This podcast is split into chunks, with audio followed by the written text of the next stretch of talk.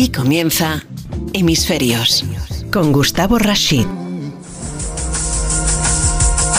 Greenwashing o lavado verde, ¿qué hay detrás de este falso marketing verde?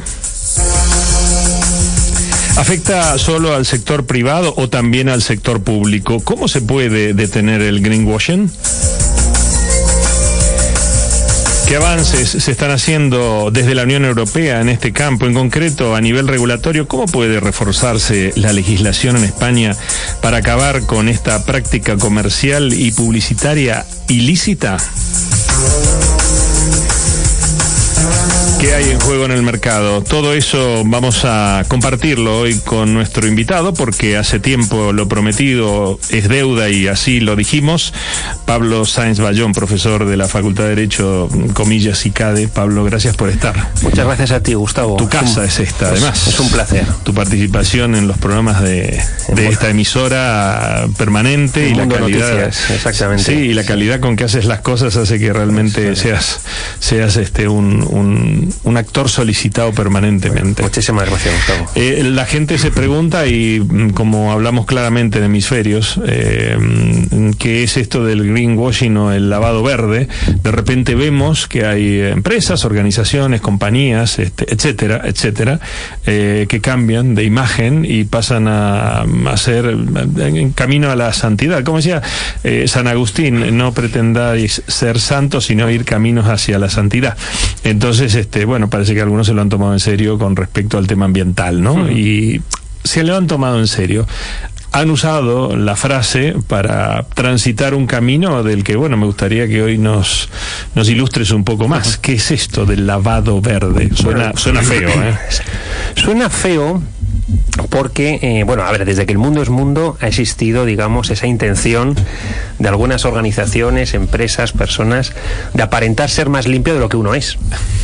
O sea, eso desde que a nivel antropológico, desde que el hombre es hombre, ha pasado eso. Lo que pasa es que, claro, ya en un contexto ya de segunda mitad del siglo XX y ya sobre todo las, las últimas dos décadas, pues ya esa inquietud, esa, esa digamos, esa conciencia hacia la sostenibilidad hace que muchas empresas, de cara al consumidor, ambientalicen su marca sin cambiar sus procesos productivos. ¿no?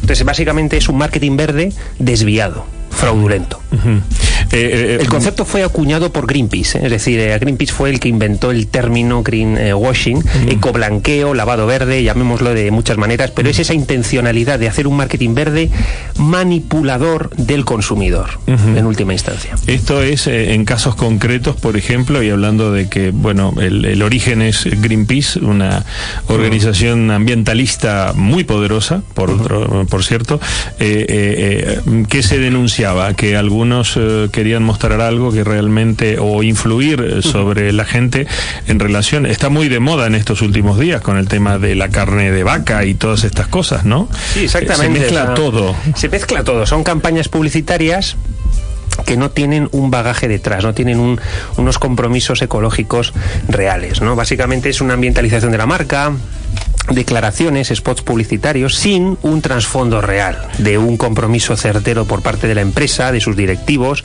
en cambiar realmente los procesos productivos. ¿no? Simplemente lo que hacen es distraen la atención del consumidor con algún aspecto realmente ecológico, pero ocultando eh, pues otros elementos de sus cadenas de suministro, de fabricación, que realmente tienen un impacto contraecológico total.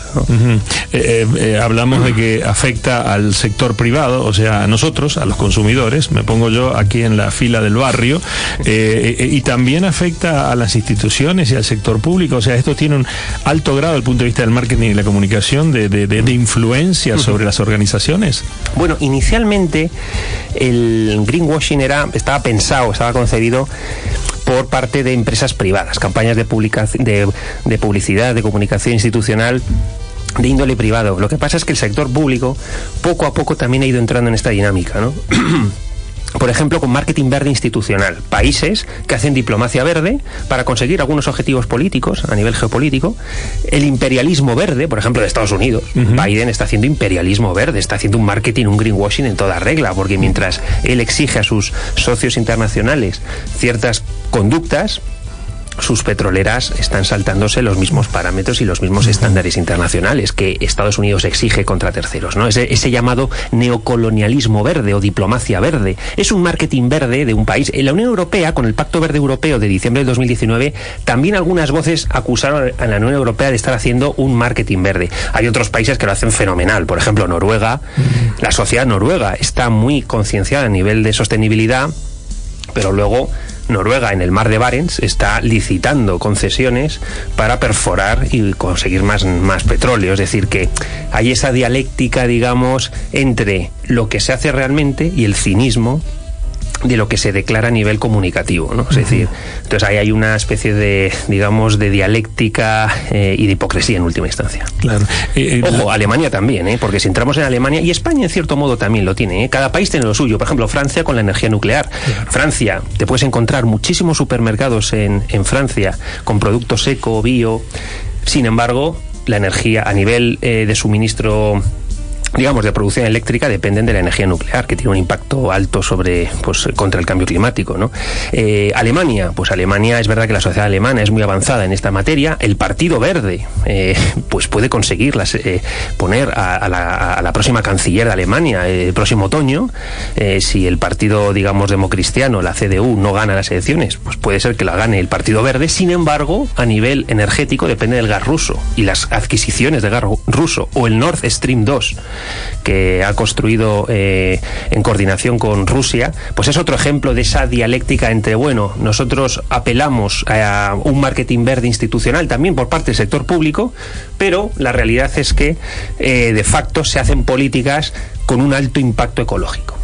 Da, da, pena pensar que las consecuencias del cambio climático han acelerado a lo mejor tanto eh, a la sociedad global como para que se empiecen a buscar estos, estos este, formatos espurios, voy a llamar así por tratar de ser suave, eh, para eh, no debatir verdaderamente y en profundidad cuáles son aquellos cambios que efectivamente tenía que hacer la sociedad en todos los escenarios que tengan que ver con, con, con la, la, fundamentalmente el tema contaminación, etcétera, etcétera eh, sino también eh, lo que tiene que hacer la sociedad eh, en materia de planificación. O sea, me da la sensación, y para eso estás tú hoy eh, compartiendo este programa, que este mm, lavado verde, este greenwashing, es, es este una suerte de. mm, En fin, eh, te- has, te has hecho una gran herida profunda que amerita puntos y le hemos puesto una tirita.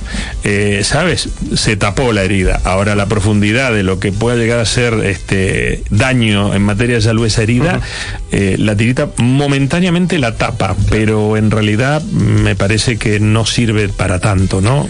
Estamos viviendo en un- un- una época muy propicia para el greenwashing porque hay países, digamos, que tienen sociedades pues eh, muy concienciadas a nivel medioambiental. Eso hace que las empresas, a nivel de marketing, tengan que responder a esa nueva demanda creada, ¿no? Y al mismo tiempo, a nivel político, pues como he dicho antes, el Pacto Verde Europeo genera ya eh, una serie de políticas públicas que van hacia esa dirección. Luego está, evidentemente, pues el Acuerdo de París del 2015, la Agenda 2030 con los 17 Objetivos de Desarrollo Sostenible todo ese ecosistema normativo regulatorio que se viene encima ahora, como hablamos en el último programa, hace que muchas empresas estén ahora mismo cambiando sus, eh, digamos, sus agendas de comunicación, sus propios gabinetes de comunicación están generando nuevas, nuevos productos, nuevos eh, servicios comunicativos para esos nichos de, cli- de- de clientes, de consumidores, de proveedores, los llamados stakeholders, eh, más concienciados. También, por ejemplo, los fondos de impacto, los fondos de impacto que invierten eh, en función de unos criterios de inversión responsable, obedecen sus políticas de inversión al cumplimiento de esos ODS, por ejemplo, ¿no? Bueno, pues todo esto hace que estemos viviendo, y por eso estamos tocando este tema tan bonito del greenwashing, porque estamos viviendo una época de máximo oportunismo sobre esa ambientalización de la marca, esa, ese lavado verde, se presta mucho, y sobre todo en ciertos sectores, agroindustria, energía, transporte, esos sectores son los más propensos a incurrir en prácticas que yo considero que, eh, además de tener una moralidad bastante dudosa, eh, desde el punto de vista ético, ¿no? Aparte, es que son actos de publicidad ilícita, es decir, publicidad engañosa en ciertos casos. ¿eh? Esto es Hemisferios con Gustavo Rashid.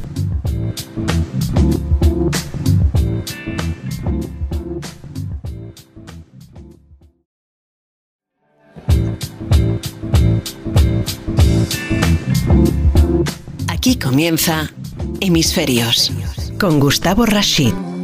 Seguimos en nuestro programa de hoy en compañía del profesor Pablo Sanz Bayón, profesor eh, justamente de la Facultad de Derecho eh, en la Universidad ICA de Comillas.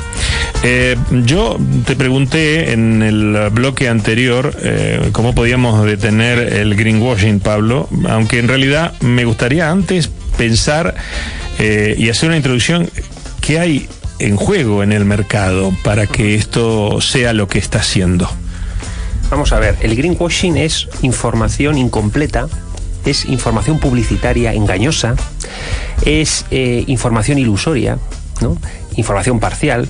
Es decir, el mercado, los mercados son el cruce de la oferta y la demanda. Por lo tanto, un mercado para que funcione bien, de forma eficiente, dicen los grandes teóricos de la economía, tiene que tener información veraz, certera, accesible. Tiene que haber transparencia en el mercado. En el momento en que hay empresas oferentes de servicios y productos que presentan una realidad deformada de sus productos y servicios y del impacto ecológico que tienen sus productos y servicios, se está generando una distorsión en la demanda en la credibilidad de esa información y en la reputación que tiene ese mercado. Por lo tanto, al final lo que nos estamos jugando con el tema del greenwashing es mucho más que una campaña publicitaria, que un tema de marketing erróneo. No, nos estamos jugando el funcionamiento de los mercados y más allá en una estructura de mercado como la actual donde pues básicamente ya hay unos compromisos internacionales hacia la lucha al cambio climático de forma vinculante. Por lo tanto, las campañas publicitarias, la llegada al consumidor, al final, al consumidor minorista, tiene que ser de forma leal, se tiene que hacer de forma eh, veraz y certera. Y por tanto, la publicidad tiene que estar más controlada y más supervisada, porque estamos hablando de un tema muy sensible también para el planeta, no solamente para los propios consumidores. Sí, ya en otro bloque me gustaría que habláramos más en profundidad a nivel regulatorio, lo que está pasando en la Unión Europea y en España, pero por ejemplo, pongo un ejemplo, pensando en lo que tú estás diciendo, eh, un banco, ¿eh? un banco español, por ejemplo, que hace eh, su presentación anual de no solo resultados, sino también su informe de responsabilidad social corporativa, a ver cuál verdes estamos en materia de gestión, eh, bueno, de los recursos humanos, de todo, de todo lo que hacemos y da perfecto, 10 barra 10 la eh, calificación. Y después ese mismo banco tiene una política de préstamo a, a lo que significa la financiación de posibles o potenciales clientes en donde están financiando, por ejemplo, eh, emprendimientos vinculados a, temas de oil and gas, fósil, o sea, de alto impacto ambiental.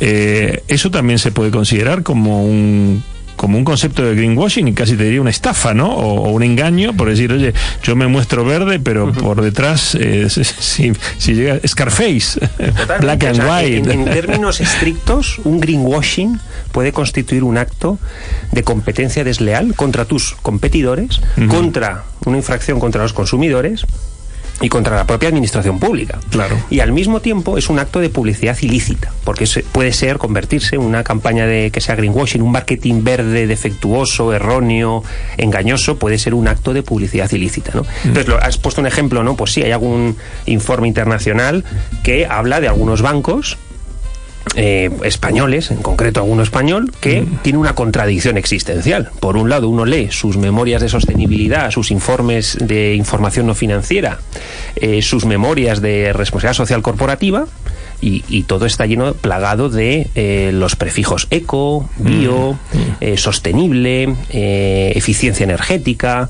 y bla, bla, bla. Pero lo cierto es que si uno luego ve los datos financieros, es decir, si uno, digamos, abstrae la información no financiera y se focaliza en la información puramente financiera y rastrea el dinero, follow the money, ¿no? que mm. dicen al final los, mm. los, anglosajones, si uno sigue el dinero, sabe que, se, que la financiación, las inversiones de ese banco, desde el año 2016, dice el propio informe, eh, Banking on Climate Chaos Report eh, del 2021, desde el 2016 ese banco, que no menciono, pues ha financiado operaciones de inversión eh, de 25.000 millones en activos de combustible fósil. Ah. Entonces, claro, ahí hay una contradicción. No puedes presentar a tus accionistas, a tus proveedores, a tus clientes, a tus propios trabajadores, a la propia administración pública una realidad que no es, porque claro, desde el 2016, pues bueno, en cuatro años y medio, eh, ese banco en concreto ha financiado una, un volumen de operaciones con un altísimo impacto ecológico, por lo tanto, que no, o sea, que no lo digan, es decir, que no hagan greenwashing, que, que declaren que están, que, y, que, y que digan realmente qué cambios están dispuestos a, a, emprender, precisamente para adecuar la realidad a su mensaje. Ese es el, eh, el hay, hay, la gente supongo que va escuchando esta charla contigo tan, tan rica en materia de información y de reflexión, Pablo, eh, y ya está pensando, a ver, eh, ¿qué me están vendiendo eh, en términos vendiendo productos y servicios eh, de color verde que en realidad de verde no tiene nada, ¿no? Eh, hay mm, una curiosa transformación y hasta transubtación, que quizás es un concepto más de neto término religioso, pensando en Cristo, no quiero ser blasfemo, de esa transubtación de, de, de, lo, de, lo, de lo negro a lo verde, vamos a llamarle así, y entonces este, todo parece ser fantástico, todo parece ser sostenible, sustentable, eh, y de repente mm, te, están vendiendo cosas que en realidad no son tan verdes. Eh, y, eso debería estar penado por la ley, ¿no? Mm, sí, pero vamos, de hecho es que está estudiado esto, y está estudiado además por parte de la Comisión Europea. Luego haré referencia a algunos datos, pero avanzo uno. Hay algunos informes eh, que están, son, son públicos que hablan de que hay algunos estudios que declaran que menos del 5 5% de los productos que se venden como verdes son realmente verdes, o sea, menos del 5%.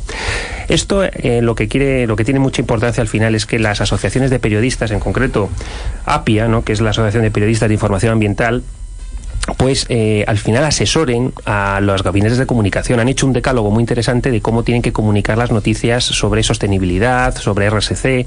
Yo creo que este decálogo que ha hecho APIA, ¿no? esta Asociación de Periodistas de Información Ambiental, es muy interesante. Creo que al final es una cuestión ética, pero que se puede convertir en un problema jurídico. ¿eh? Ojo, que muchas campañas de ciertos productos ecológicos, si luego se ve bien la cadena de suministro, los intermediarios, el origen de esas materias primas y se rastrea lo que es la huella de carbono, uno se da cuenta de que eso no tiene nada de ecológico ni nada de sostenible. Lo que pasa es que algún aspecto de ese producto, claro, los productos complejos pueden tener algún elemento, pues el envasado, que sea muy ecológico, muy bio. Mm. Pero claro, luego el problema es analizar todos los componentes del producto.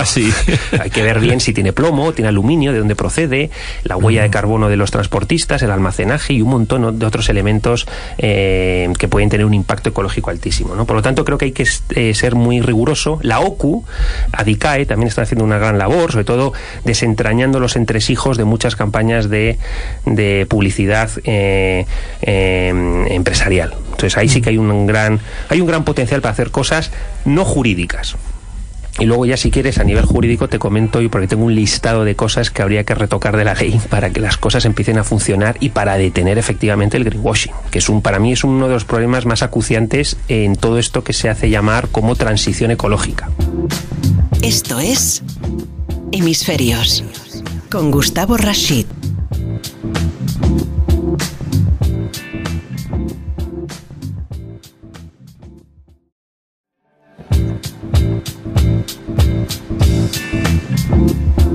Aquí comienza Hemisferios con Gustavo Rashid.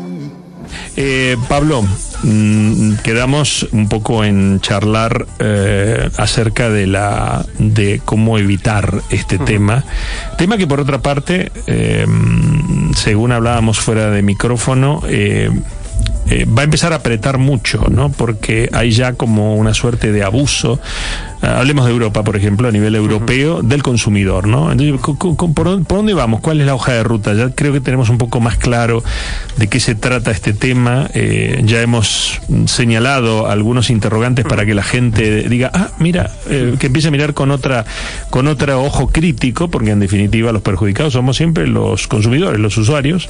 Eh, y, cuál es la hoja de ruta? ¿Por dónde tenemos que empezar a transitar eh, para resolver este tema? O sea, lo, lo, cierto es que no se está deteniendo adecuadamente el greenwashing. O sea, el greenwashing es una realidad. Cualquiera que vaya a un supermercado, vea un poco la televisión, vea los, los public reportajes en muchas revistas, en periódicos, uno sabe que ahí está viendo una, unos contenidos publicitarios de muy dudosa realidad, ¿no? O, o, o, de, o de, muy dudosa certeza. Uh -huh.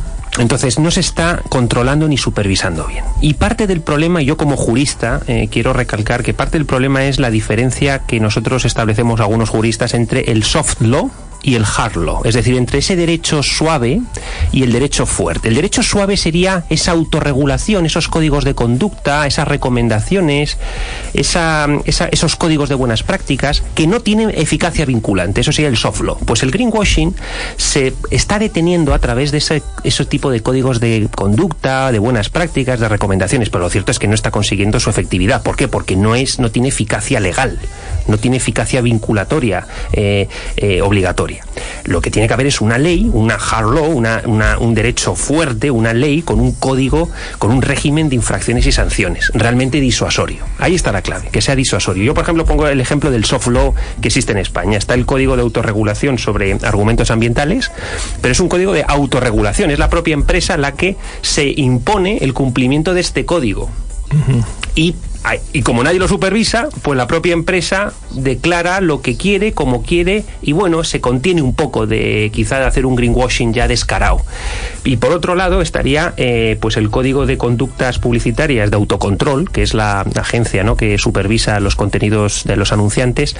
Y bueno, pues sí, tiene algunas pautas, hay algún punto que hace referencia a esto, a una alusión más o menos indirecta, pero de forma muy vaga, muy imprecisa. Lo que hace falta es cambios normativos concretos, ¿no? En el caso europeo, pues estamos asistiendo ya a una nueva agenda del consumidor eh, promocionada por la Comisión Europea, que tiene, aparte de apostar por la transición energética orientada ya a los consumidores, se ha propuesto ya como un punto concreto la protección al consumidor frente a prácticas desleales en materia de publicidad engañosa relativa a la transición ecológica y energética, ¿no?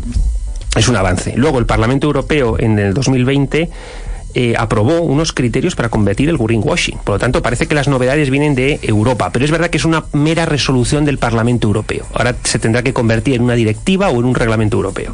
Y por otro lado, sí que ha habido avances en la Unión Europea, por ejemplo, el, sistema de etiquetado ecológico europeo, eh, luego hay una propia Dirección General de Acción por el Clima eh, dentro de la propia eh, Comisión Europea, que también eso pues realza un poco el valor que tiene esta materia, ¿no? Pero bueno, yo sí que quiero señalar unos datos de la Comisión Europea en un informe del 2021, junto con otros agentes, eh, la Comisión Europea investigó 300, 344 campañas publicitarias y el 59% de esas campañas publicitarias tenían contenidos eh, de dudosa realidad. ¿no? Y incluso el 37% de esas campañas publicitarias declar declaraban o hacían declaraciones vagas y generalistas. Eran campañas publicitarias en Internet sobre contenido verde, marketing verde en Internet de empresas.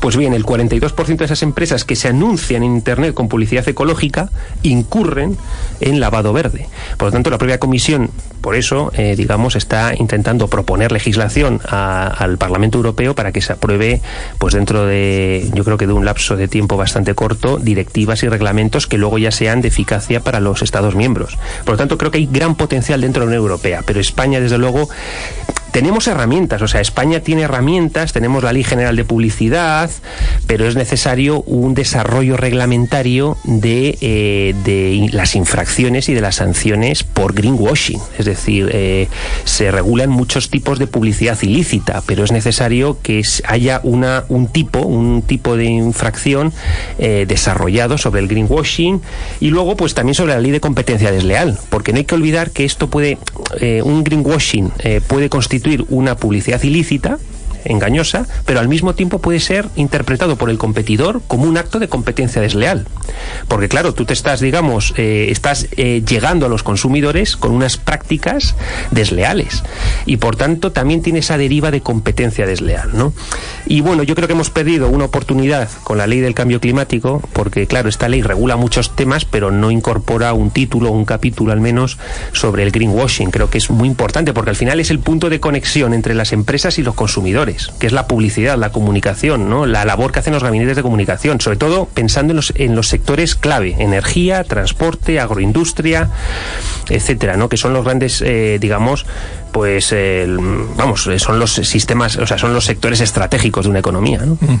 Hay, mm, me parece, una de la sensación, perteneciendo al mundo de la comunicación, que debe haber grandes capitales eh, oscuros eh, detrás de sostener este tipo de prácticas, ¿no? Porque a la larga pienso yo, soy periodista y de repente tengo que hacer una pequeña mención o sumar a mi programa la publicidad de una organización o empresa que efectivamente incurre en este concepto de lavado verde.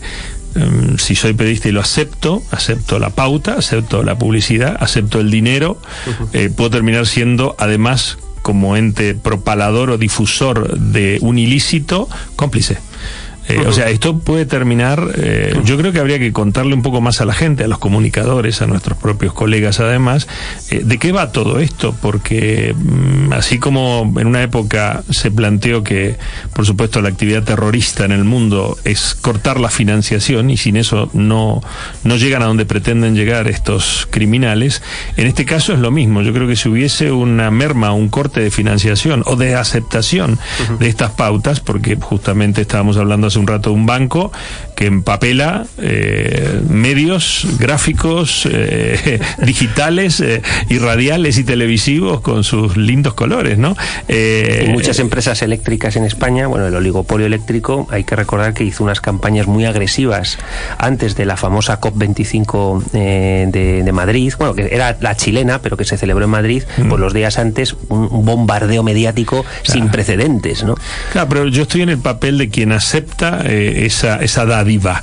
Eh, eh, yo me preocuparía, o sea, yo hoy pensando, por supuesto que esto es un tema que conocemos de hace tiempo, pero yo mm, utilizaría este canal, que además escuchan muchísimos colegas y profesionales este programa, afortunadamente, en estos últimos cinco años que llevamos de vida, para decirles, oye, empecemos a pensar en serio, porque también más los que trabajamos en el ámbito de lo ambiental, no somos ambientalistas, somos comunicadores, este, de las consecuencias del cambio climático en la sociedad y del tema ambiental, eh, me parece que este puede ser un gran aporte. Tú hablaste de la APIA hace un rato, a la, organización a la que por supuesto pertenezco también, eh, y está también en el trabajo nuestro, es decir, oye, no eh, pero claro, ¿cómo en estos tiempos tú eh, te niegas a percibir una pauta eh, publicitaria o una campaña, bueno, aunque sepas que viene del lado de... Pero los periodistas tienen un código deontológico, ¿no? Tienen unas pautas de conducta. Pero esto no está... Pero esto no está sí, lo que pasa es que cuando uno... también hay que sumarlo ahí. Lo que pasa es que cuando uno presta sus servicios, en teoría, uno debería hacer una breve valoración, una investigación de su cliente qué es lo que busca el cliente y de dónde, ah, qué es lo que tiene detrás del cliente. Pablo, un gran banco español. ¿Qué vamos a investigar? Claro, lo que pasa es que eh, voy a aportar un dato muy interesante que además a los periodistas, si nos escuchan, y sobre todo a los comunicadores en general, les puede ser útil.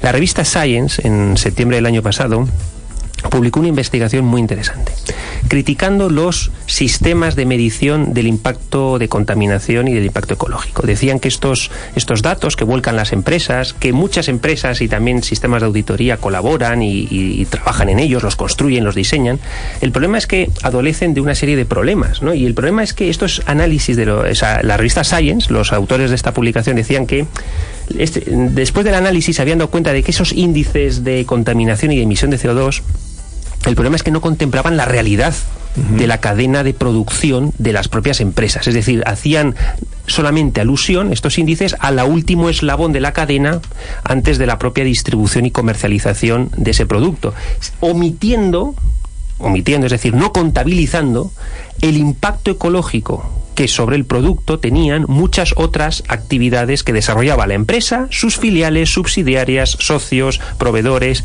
en otras partes del mundo o dentro propia del, propio mercado donde opera esa, esa, empresa. Por lo tanto, el problema es que hay que relaborar, es decir, un, un periodista también debería investigar exactamente qué avala la campaña publicitaria, ese marketing verde que quiere hacer la empresa, porque rebuscando un poco, viendo qué indicadores está manejando, qué fuentes está trabajando, qué auditoría puede haber detrás, veremos rastreando su verdadera huella de carbono que es al final la clave de todo esto. Es decir, al final, si se está presentando una realidad deformada al consumidor, se le está engañando, se le está engañando a través de medios publicitarios. Por lo tanto, un periodista tampoco debería contribuir, no debería poner su medio para, eh, para el engaño masivo de la población a través de televisión, eh, radio o, prensa escrita.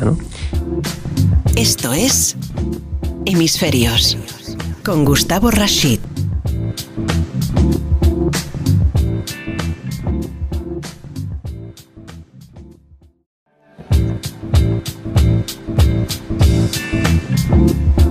Aquí comienza Hemisferios con Gustavo Rashid. Continuamos en este último bloque hablando sobre lavado verde. Profesor Pablo Sanz Bayón. Y le ponemos este ritmo, Pablo, a este, este, digamos, yo diría mm, tramo final, pero mm, no será el último, porque estamos recibiendo sendos mensajes de oyentes que están diciendo, oye, oye, ampliar, hagan otro programa, esto es interesantísimo, se me está ocurriendo, bueno, algunos están citando nombres, eh, cosa que no podemos hacer, eh, al menos inicialmente en este programa de introducción, pero eh, claro, yo pensaba, ¿no? Eh, ¿Y sabes lo que estaba pensando cuando hablaste de Europa? El tema de los fondos verdes, eh, que son, eh, digamos, uno de los objetivos del tema ambiental, son fondos para la recuperación de la economía en Europa. Eh, a España van a venir unos cuantos millones de euros. y, si esos fondos verdes mm, van a empresas que estén practicando eh, en forma eh, descarada eh, este tema de lavado verde, claro, te lo muestran como que son verdes, pero en realidad no lo son. ¿Y qué puede pasar? O sea, ¿sería óbice de algún tema delictivo? O- sea, ubícame, porque estoy pensando ahora, listo, vamos a otorgar eh, 50 millones de euros a una empresa que pide una ayuda para una determinada actividad, que esa actividad parece ser verde, pero que en realidad, por ejemplo, o, o el apalancamiento de un proyecto de inversión de un banco. El banco es verde, pero verde, del verde más maravilloso que te puedas imaginar, después van y financian una obra eh, basada en el tema de combustibles fósiles, por ejemplo. ¿Qué hacemos? Pues mira, Gustavo, es justo, digamos, la, la- la idea clave que quiero transmitir. Aquí el problema es que estamos, cuando hablamos del greenwashing, estamos hablando de campañas de comunicación, de publicidad corporativa y de informes eh, no financieros que contienen información incompleta para el consumidor. ¿Cuál es el problema al final? El problema es que eh, esa información llega al consumidor o llega a inversores eh, no avispados o incluso a administraciones públicas, y esto ahora justo conecta con el tema de los fondos, que pues eh, consumen esa información y no la y, y, digamos no advierten el problema que contiene esa información que es incompleta, que puede ser engañosa, que puede ser eh, errónea o que no, no es fiel a la realidad, no, no es veraz, no es certera. Con, los fondos europeos, ¿qué pasa? Que los fondos europeos, que es básicamente un eufemismo para llamar rescate de ciertos países europeos, en concreto Italia, España, Portugal, Grecia, es decir, es un rescate en toda, en toda, en, todo orden. Eh, España, pues eh, ya tiene su plan eh, nacional. De recuperación, transformación y resiliencia, ¿no? Con este nombre se denominó. Ha sido aprobado ya por la Comisión y se espera que en la segunda mitad del 2021 España reciba, empieza a recibir el gobierno español y los ministerios españoles empiecen a recibir miles de millones de euros. Bueno, eso hay que canalizarlo. Y hay que canalizarlo en virtud de unos proyectos que tienen un trámite administrativo regulado por el Real Decreto 36-2020. Muy polémico, muy polémico este Real Decreto que excepciona algunas normas clásicas de los procedimientos administrativos. Pues bien, estas ayudas, que van a ser no, no reembolsables, van orientados, en cierto modo, a eh, criterios de sostenibilidad y ecológico. Pues bien, se presta mucho esta situación a un oportunismo para el greenwashing. No solamente para las empresas concurrentes a estos procedimientos eh, de solicitud de ayudas públicas, sino también para una vez que se consuman estos proyectos para vender lo que no ha sido como tal. ¿Por qué? Porque es verdad que hay muchos eh, proyectos de eficiencia energética, de rehabilitación de edificios y también pues de, bueno, que, tienen digamos una eficiencia energética, pero hay otros proyectos que si analizas toda la cadena de distribución, de suministro, todos los intermediarios hasta llegar a las materias primas, uno se da cuenta de que la huella de carbono y el impacto medioambiental que ha tenido esa actividad, eh, el resultado de esa actividad ha sido brutal. ¿no? Por lo tanto, los fondos europeos, ¿cuál es el problema? Que me temo que no van a ser supervisados o auditados debidamente, sobre todo no tanto ex ante, porque ya prácticamente se nos viene encima eh, el riego del dinero, sino durante y después. ¿no? Entonces, se presta mucho al greenwashing antes, durante y después eh, para este tipo de empresas, que por cierto han presentado, llevan ya desde octubre, noviembre presentando los proyectos ante la administración, eh, con, de la manita de, de, las, de las grandes consultoras ¿no? internacionales, que son los que hacen y, digamos, confeccionan ese traje a medida en esos informes, pues con muchas palabras de sostenibilidad, eh, eh, ecología, eco, bio, natural, etcétera, ¿no? Mucho, mucho contenido eh, que son fraseologías que se presta mucho pues para los ojos del, del, decisor público, ¿no? De los entes administrativos, de los organismos públicos. problema, que es que muchas veces el Estado también ha sido capturado, ¿no? En la captura del legislador, hay mucha cooptación también. Dentro del, del Estado, desgraciadamente. y bueno, a nivel institucional, pues se ha dado el visto bueno a este tipo de contenido entonces, si el propio legislador, si el propio supervisor no se toma en serio esta labor de discriminar qué es marketing verde lícito y qué es marketing en verde ilícito o engañoso para el consumidor y para los futuros eh, y máxime para los contribuyentes, porque muchos de estos proyectos se pagan con dinero público, más allá de los fondos verdes, de los fondos europeos eh, de ayudas no reembolsables. Es que muchos contratos públicos, mucho, mucha contratación pública que se hace, se hace en función de estos criterios y no es más que papel que no tiene ninguna realidad empírica detrás. ¿no? Por lo tanto, sobre este tema eh, quería recalcar. Y luego, sobre el tema del Ministerio de Consumo, porque al final esto depende mucho de, digamos, que esto es lo que llega al consumidor. Pues el Ministerio de Consumo está desaparecido en este tema. ¿no? El, ministro Alberto Garzón que pues bueno en el fondo más que un ministerio lo que tiene es una, una dirección general venida menos que está además eh, haciendo cosas raras, ¿no? como recientemente contra la industria cárnica española, eh, bueno, pues eh, está muy preocupado por algunos aspectos, pero este tema, desde luego, está afectando ya mucho ¿no? para la economía. ¿no? Por lo tanto, yo creo que para la tutela del consumidor es necesario que el Ministerio de Consumo, ya que tenemos un Ministerio de Consumo, se tome en serio el tema del greenwashing. Y bueno, pues finalmente también yo quería hablar eh, realmente de algunas medidas concretas que para detener el greenwashing de, forma realmente efectiva. Y la primera cuestión es que hay que mejorar los sistemas de supervisión, tanto de la publicidad como de la información no financiera que publican las empresas. Es verdad que esa información no financiera no va dirigida al consumidor final, sino a intermediarios financieros, a clientes, a los llamados stakeholders, a fondos de inversión. Esta información no financiera, el problema es que no hay mecanismos de supervisión. Eh, son simplemente declaraciones buenistas recogidas en informes de RSC, informes de eh, bueno de información no financiera obligados por las eh, por la directiva europea y por la ley española de información no financiera, pero realmente no es un no son contenidos vinculantes, son meras declaraciones. Aquí lo que importa al final es la cuenta de resultados y la información puramente financiera. Creo que ahí hay mucho margen y por otro lado, yo creo que tenemos que ir hacia políticas de, eh, retribución de altos directivos que estén de alguna forma en consonancia con, con los objetivos de sostenibilidad. Es decir, lo que no puede ser es que eh, los directivos luego no se rijan en su día a día con políticas de bonus y de incentivos que realmente están en consonancia con los objetivos de desarrollo sostenible tiene que haber una convergencia. Algunas empresas han incorporado esto en sus políticas de bonus de directivos, pero creo que al final los que toman las decisiones, que son los directivos, los miembros de los consejos de administración, los consejeros, tienen que tener al final una, un, correlato entre eh, lo que dicen y realmente eh, en lo que va su propia retribución. Si conseguimos aunar estas dos medidas, yo creo que a nivel legislativo y de forma vinculante, creo que conseguiremos avanzar mucho más que por otras vías. Esto es Hemisferios con Gustavo Rashid.